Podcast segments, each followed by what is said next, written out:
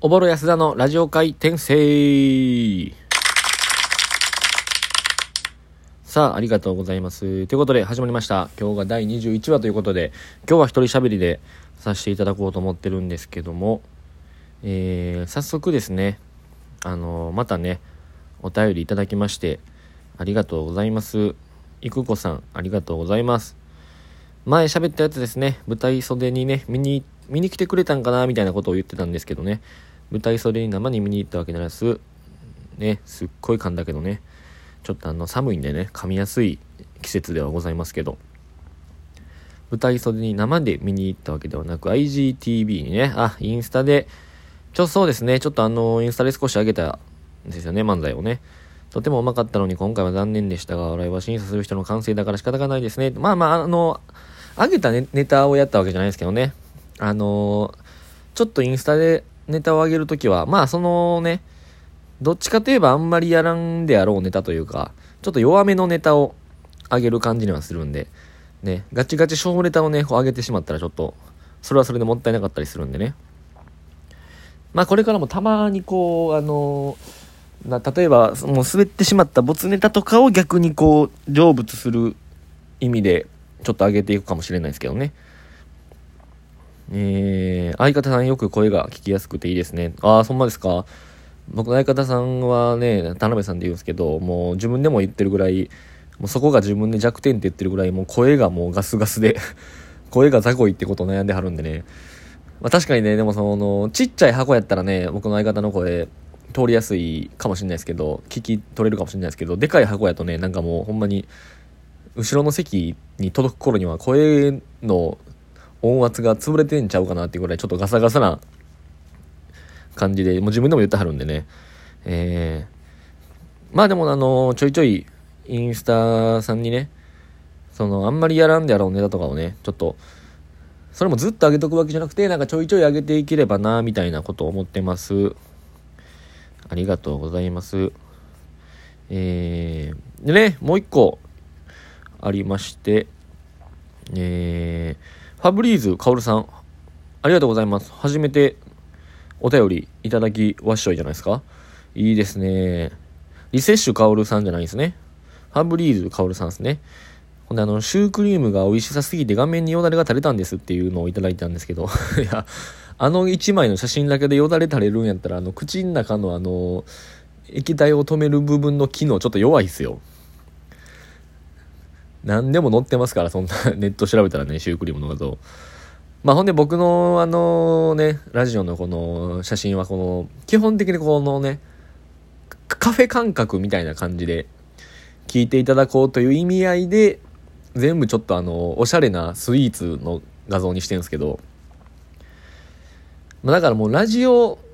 この、このラジオのタイトル自体も、なんか僕アニメ好きなんでラジオ回転生みたいにしてるんですけど、なんか、ラジオパフェとかにしようかなって今考えてるんですよ。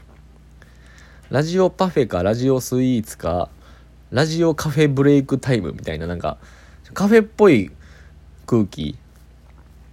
まあ、あげんの基本夜やからカフェではないんやけども、なんかちょっとそういう感じの空気感にしようかな、みたいなのは思ってますね。えー、なので、カオルさんはまたシュークリームをいっぱい食べてください。よかったら差し入れしますんでね。えー、そしてね、いっこさんももう一件いただいてましてね、たくさんありがとうございます、お便り、本当にね。こんだけお便りいただけるんやったら、なんか僕も、あのね、解散ドラメですね。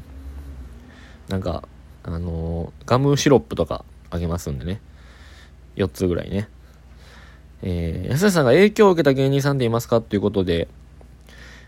ありがとうございます。こんな、こんなに喋りやすそうなお題をくださって。影響を受けた芸人っていうか、まあまあそもそもだから芸人始めたきっかけとかみたいなことですよね。まあでもね、僕ら世代35期とか、その前後、まあ前後というか、まあ前5年ぐらいはやっぱね、ほとんどの人が旧 M1 やと思いますよ。あのー、2011年から M1 ってなくなったじゃないですか。それの前の2010年までの M1 がもうやっぱほとんどじゃないですか。それに影響された人が。まあ僕もそれがドンピシャの世代で、2005、2006あたりがもう特にもう一番見て、そっからもう2007890も全部楽しみでみたいな。まあ、ほんまの一番最初に見たのがでも M1 僕物心ついた時が2005やって、でね、やっぱ当時、僕やっぱまだ中高生、高校1年ぐらいかな。まだね、その当時僕もブラマヨさんのあの漫才が僕が思んなかって理解できなくて全然わかんなかったんですよね、当時。ね、だからどっちかといえばあの時はトータルテンボスさんをうわ、めっちゃおもろと思って見てた記憶がありますね。まあ、あと、えー、笑い飯さんもちろん、笑い飯さん、キリンさんとか、めっちゃ、おわすげえおもろってなって、ブラマヨさんのレベルが高すぎたんですよね、多分当時僕には。当時最初ね、あんまこう、わからんかったっていうのは覚えてますね。で、もう2006ぐらいからもうその、2005はね、なんかたまたま見たみたいな感じだったんですけど、2006はもうほんまにちゃんと、よっしゃ M1 やっていうので、やっと見始めましたね。で、その2006はやっぱもう、はもう普通にやっぱチュートリアルさんがもう面白すぎて、当時のチュートさんにはめっちゃやっぱ影響を受けましたね。うわ、すげえかっこよみたいな。めちゃめちゃおもろいや、みたいな感じでね。で、そこで多分、あの、フットボールアワーさんの漫才も初めて見て、うわ、面白みたいな感じでしたよね。あ、ほんでごめんなさい。2005はトータルテンボスさんじゃないか。2006年にトータルテンボスさんが久しぶりに来たんや。そこでだからフットさんとチュートさんの漫才見て、これめちゃめちゃええな、みたいな、すごいお笑いって、こんな面白いんや、みたいなんで、結構そこは影響を受けましたね。うん。まあ今でもやっぱりチュートリアルさん、フットボールアワーさんの漫才は YouTube でもちょっと時間空いたらなんかたまにパッて見ますし。今でも今やっても m 1ダントツ優勝するんちゃうかいうぐらいのクオリティ持ってますもんね。まあ今の完全に若い子らってフットさんとかチュートさんの